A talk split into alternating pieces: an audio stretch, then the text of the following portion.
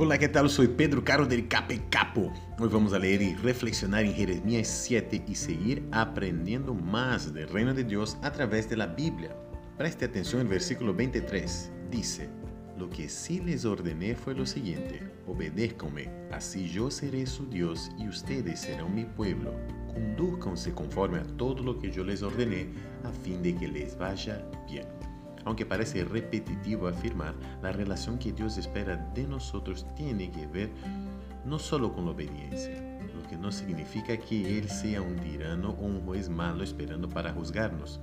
Tiene que ver más con la manera que lo vemos. Yo todavía prefiero verlo como un padre de amor siempre dispuesto a perdonarme y ayudarme. ¿Y vos? ¿Cómo lo ves? Que tengamos un lindo día y que Dios te bendiga. Chao, chao, chao, chao.